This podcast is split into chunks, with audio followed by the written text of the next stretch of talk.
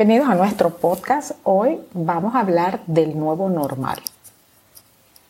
Miren, en el año 2020, haciendo una memoria reciente, la humanidad fue impactada por una pandemia y eso hizo que las formas de trabajo, eh, que se tomaran medidas a nivel mundial para tratar de contener eh, el número de infectados.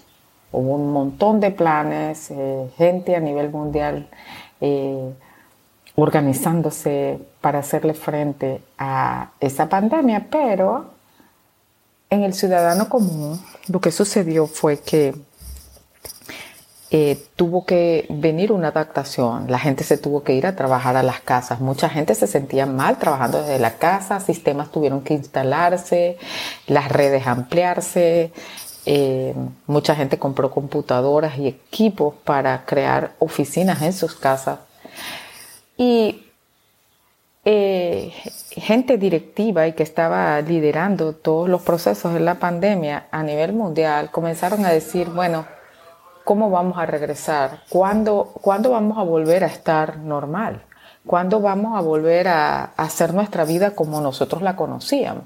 Y la respuesta es, la respuesta en ese momento fue, no vamos a regresar a nuestra normalidad que conocíamos, sino que vamos a regresar a algo que se llamó el nuevo normal. Y eso se cumplió. Hoy en día eh, podemos salir a la calle, la gente está volviendo a hacer vida social, eh, está volviendo a ir a sus trabajos. Sin embargo, la forma en la que, mm, la que nosotros trabajamos cambió. Hoy en día hay eh, formas de trabajo híbridas que permiten a la gente que, trabaje desde sus casas y, algunos días en la oficina. Eh, muchas personas fueron impactadas psicológicamente y empezamos a hablar de temas como la salud mental.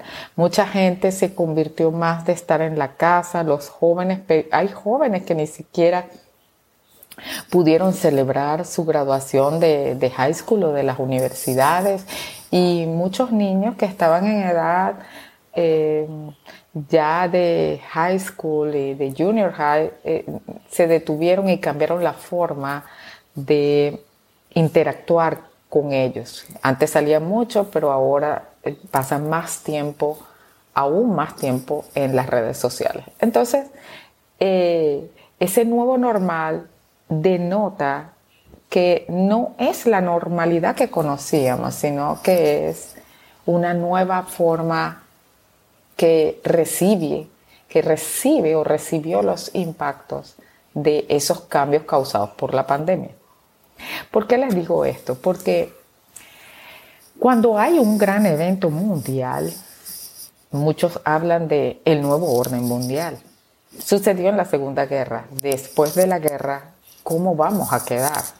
Bueno, surgió un nuevo orden mundial. Muchas cosas cambiaron, cambió la sociedad, cambió la forma en la que nos comportábamos, nos convertimos en una sociedad muchísimo más abierta.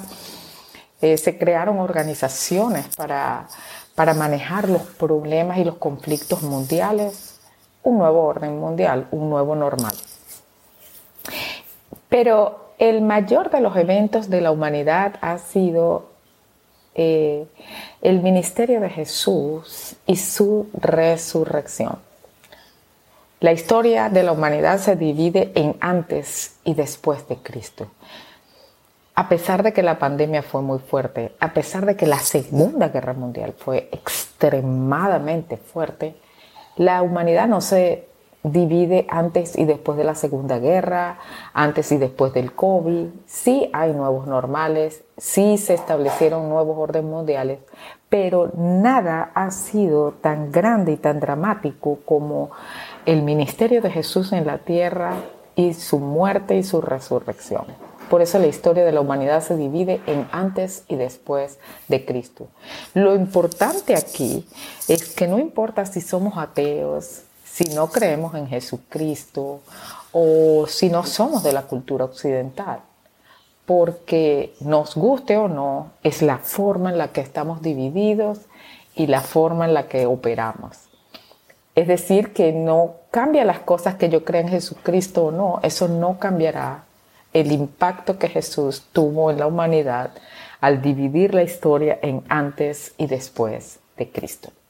Hoy vamos a leer San Mateo 21, pero vamos a leer San Mateo, San Mateo 27 y San Juan 21.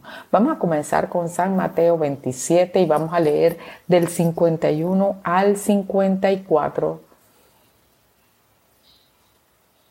para que veamos por qué el mundo cambió.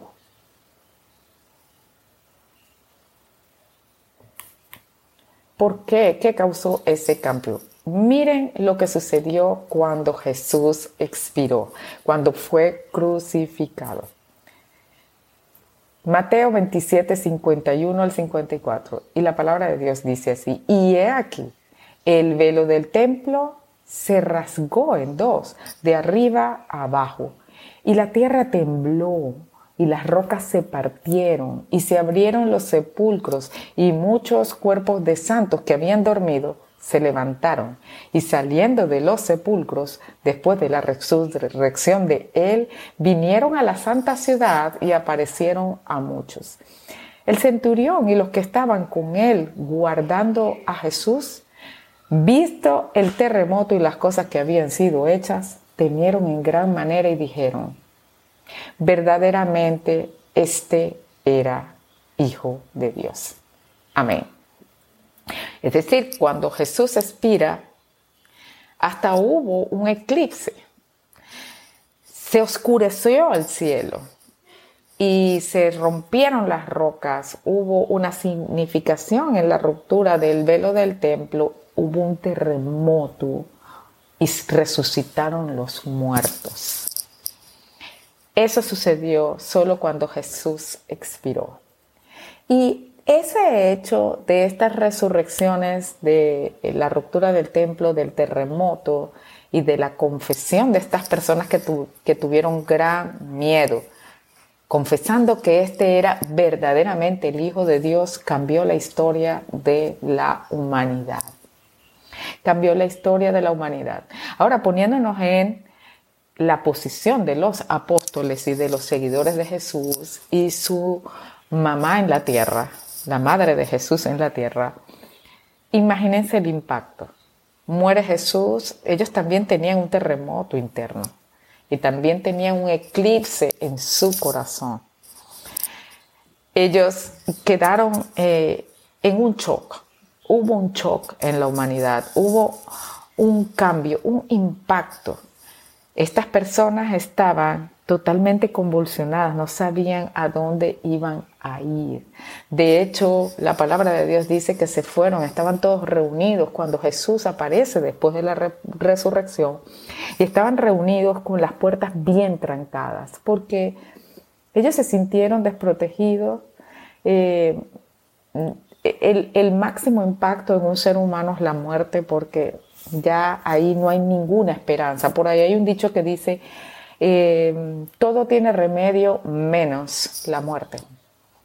Nosotros en Cristo podemos decir, todo tiene remedio, inclusive la muerte. Gloria al Señor. Entonces, eh, como se murió Jesús y se murieron todas sus expectativas, enterraron sus expectativas, ellos se encerraron.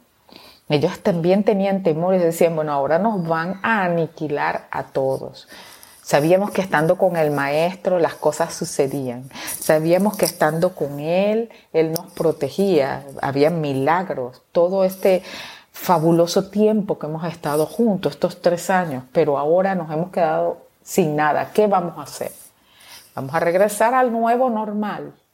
¿Y cuál es ese nuevo normal? Bueno, es un nuevo normal distinto al que nosotros teníamos antes de conocer a Jesús. ¿Qué vamos a hacer? Bueno, no sabemos, pero vamos a ir a regresar al nuevo normal. Ahora nos vamos a ir a Juan 21, a San Juan 21. Y vamos a ver qué fue lo que pasó. Esta es la tercera aparición de Jesús. Y dice la palabra de Dios, vamos a leer desde el versículo 2. Juan 21. Varios de sus discípulos se encontraban allí. Simón Pedro, Tomás, el que apoderaban el gemelo, Natanael, de Caná, de Galilea, y los hijos de Zebedeo y otros dos discípulos. Simón dijo, me voy a pescar. Nosotros también vamos, dijeron los demás. Así que salieron en la barca, pero no pescaron en toda la noche nada. Al amanecer, Jesús apareció en la playa, pero los discípulos no podían ver quién era. Les preguntó, amigos, ¿pescaron algo? No, contestaron ellos. Entonces él les dijo, echen la red a la derecha de la barca y tendrán pesca. Ellos lo hicieron y no podían sacar la red por la gran cantidad de peces que contenía. Entonces Jesús, entonces el discípulo a quien Jesús amaba le dijo a Pedro, es el Señor. Y cuando Pedro escuchó que era el Señor, se puso su túnica porque se la había quitado para trabajar. Muy importante. Se tiró al agua y se dirigió hacia la orilla. Los otros se quedaron en la barca y arrastraron la pesca, la pesada red, llena de pescados hasta la orilla, porque estaban solo a unos 90 metros de la playa. Cuando llegaron, encontraron el desayuno preparado para ellos, pescado a la brasa y pan. Gloria al Señor. Entonces fíjense esto lo que denota, que estaban estos discípulos, había ocurrido el evento, se rasgó el templo, el Señor murió, pero ya Jesús había resucitado. Ok, resucitó, ya se apareció, supimos que es el que resucitó, sin embargo, estaba Simón Pedro y los otros tratando de sobrevivir a estos impactos, a estos cambios, con una gran incertidumbre, yo me imagino. Y Simón hizo lo que él sabía hacer. Dijo, bueno, voy a regresar a mi nuevo normal. Y en este nuevo normal, déjame intentar hacer lo que yo antes hacía. Así que se quita la ropa. Esto es lo que yo sé hacer y que hacía antes. Así que se quitó la ropa, se quitó la túnica y dijo, ¿saben qué? Yo lo que sé es pescar, vamos a intentarlo, vamos a tratar de volver a la normalidad, la vida continúa, se montan en su red, tratan de pescar, no pescaron nada y de repente aparece esta voz que les dice, amigos, pescaron algo. Y les da una orden de lanzar la red a la derecha, como en el tiempo del ministerio de Jesús. Ese era el tipo de cosas que Jesús hacía. Así que Juan inmediatamente, aunque estaba oscuro, y ellos estaban en el, en el mar y la playa estaba en la oscuridad porque era la tercera hora, esta era la madrugada. Eh, Juan, por la acción, reconoce a Jesús y dice, es el Señor.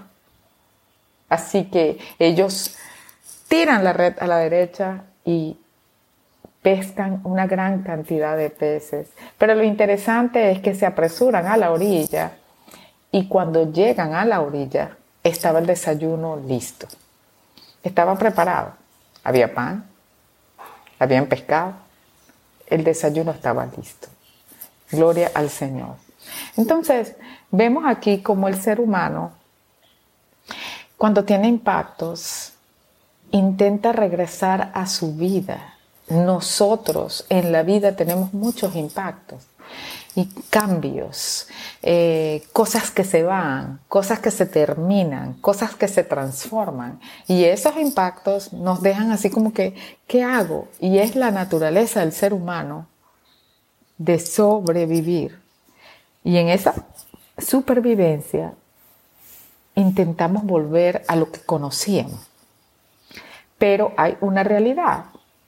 El impacto cambió nuestro normal el impacto no nos dejará regresar a la normalidad que conocíamos. En el caso de Jesús, es imposible que habiendo conocido a Jesús, habiendo vivido su muerte en el Calvario y su resurrección,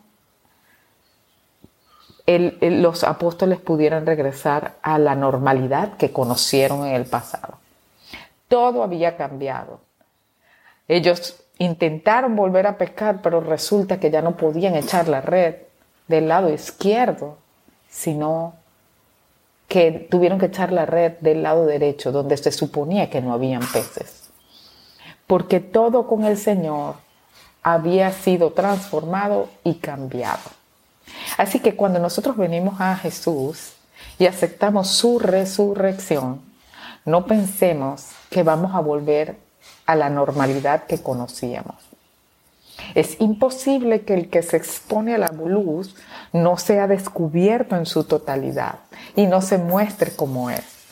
Así que cuando nosotros recibimos a Jesucristo y la resurrección, es imposible que nosotros volvamos a la normalidad, al status quo, a lo que antes nosotros hacíamos. A lo mejor lo hacíamos muy bien, pero es imposible regresar allá, porque Dios hace un antes y después de conocer al Señor.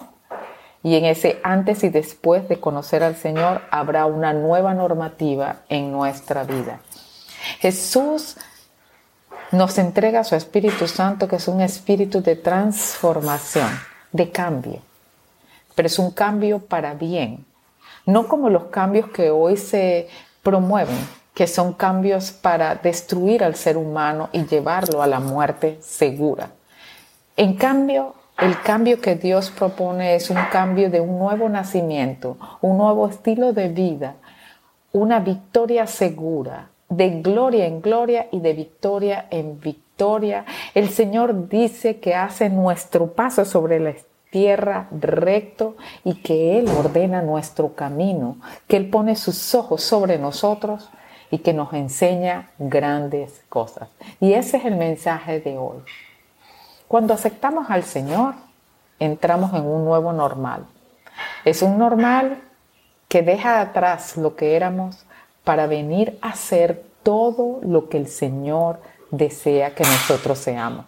Ahora, ese cambio es, eh, inmediato, algunos son totalmente inmediatos, totalmente inmediatos, pero otros son progresivos, progresivos, progresivos.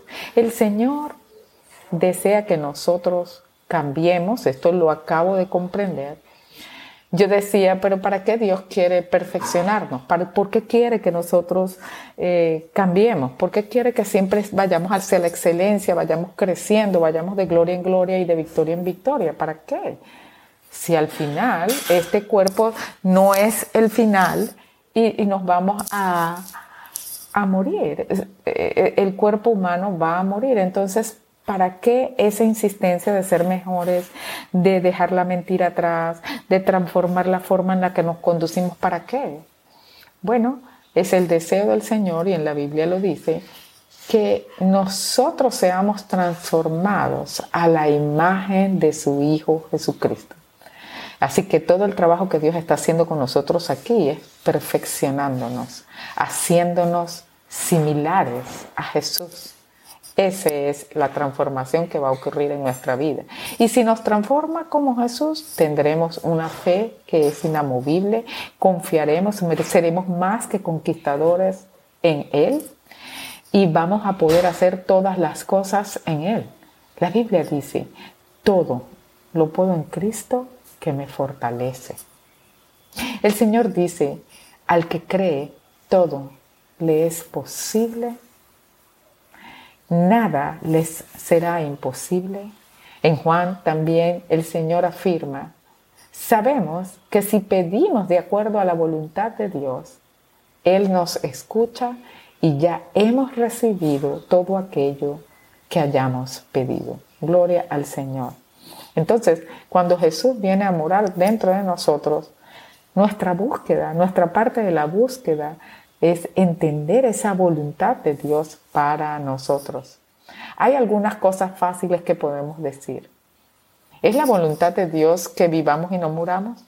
Ciertamente lo es, por eso envió a su Hijo. ¿Es la voluntad de Dios que vivamos en victoria o en derrota? El Señor, por definición, es victoria. Es eh, voluntad del Señor, que adquiramos conocimiento y que adquiramos sabiduría, dice la palabra de Dios en Proverbios. Dice, el principio de toda sabiduría es el respeto, el temor, el reconocimiento al Señor. Entonces, hay cosas que inmediatamente serán puestas en nuestro corazón, nos cambiamos de reino. Reino es un gobierno. Cambiamos de reino, nacemos de nuevo, somos bebés espirituales. Volvemos a nacer, pero esta vez de espíritu y de agua. Entonces, ¿qué debemos pensar? Vamos a tener un nuevo normal. Sí, Señor, el Espíritu de verdad que habita en nosotros cuando recibimos al Señor nos guiará a toda verdad y va a empezar a sacar y a depurar y a transformar, a esculpir una obra de arte en nosotros. Amén. Si tú no has recibido a Cristo y quieres ser transformado, yo te invito a que ores con el corazón, pidiéndole al Señor dirección, pidiéndole al Señor perdón por tus pecados e invitándole gratuitamente, abriendo las puertas de tu corazón para que Él venga a morar en ti. La Biblia dice que con el corazón se cree para ser justificados, pero con nuestra boca se confiesa para salvación. Recordemos que todo lo que vemos fue hecho por la palabra, por eso también por la palabra somos salvados. La palabra de confesión de que Jesús es el Señor, el Salvador, que Él murió por nosotros y que somos redimidos por su sangre. Amén. Hasta el próximo podcast. Hola, hoy vamos a hablar de Ana, la madre de Samuel. Y nos basaremos en el primer libro de Samuel. Ana era la segunda esposa del Caná. Ella era estéril, no podía tener hijos, mientras que la otra esposa sí tenía hijos.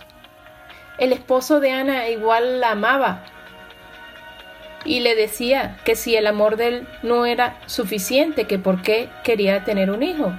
Pero Ana igual le pedía a Dios un hijo. Ella estaba triste y quería tener un hijo. A lo largo de la historia de Primera de Samuel, vemos la devoción de Ana a Dios. Ana no perdió la esperanza en su angustia, a pesar de que el tiempo pasaba. Mantuvo su fe. Es un ejemplo que no debemos perder la esperanza de las peticiones que realizamos a Dios. Otra enseñanza de la historia la vemos en Primera de Samuel 13, donde Eli, el sacerdote, al ver que Ana estaba orando en voz baja, pensó que estaba borracha. Nosotros a los ojos de los demás podemos parecer borrachos o locos a realizar nuestra petición, pero hay que seguir con la esperanza que Dios nos dará lo mejor. Ana ofreció que su hijo sería para servir a Dios durante toda su vida. Vemos que Dios respondió la petición de Ana no solamente con un hijo, sino con cinco más de los que ella pidió. Espero que la historia de Ana te haya animado a mantener una esperanza en tu corazón mientras estemos aquí en la tierra. Todos los dolores, la espera y las oraciones que no tengamos respuesta aún, mantengamos nuestra fe y nuestra esperanza. Muchas gracias y hasta el próximo sábado.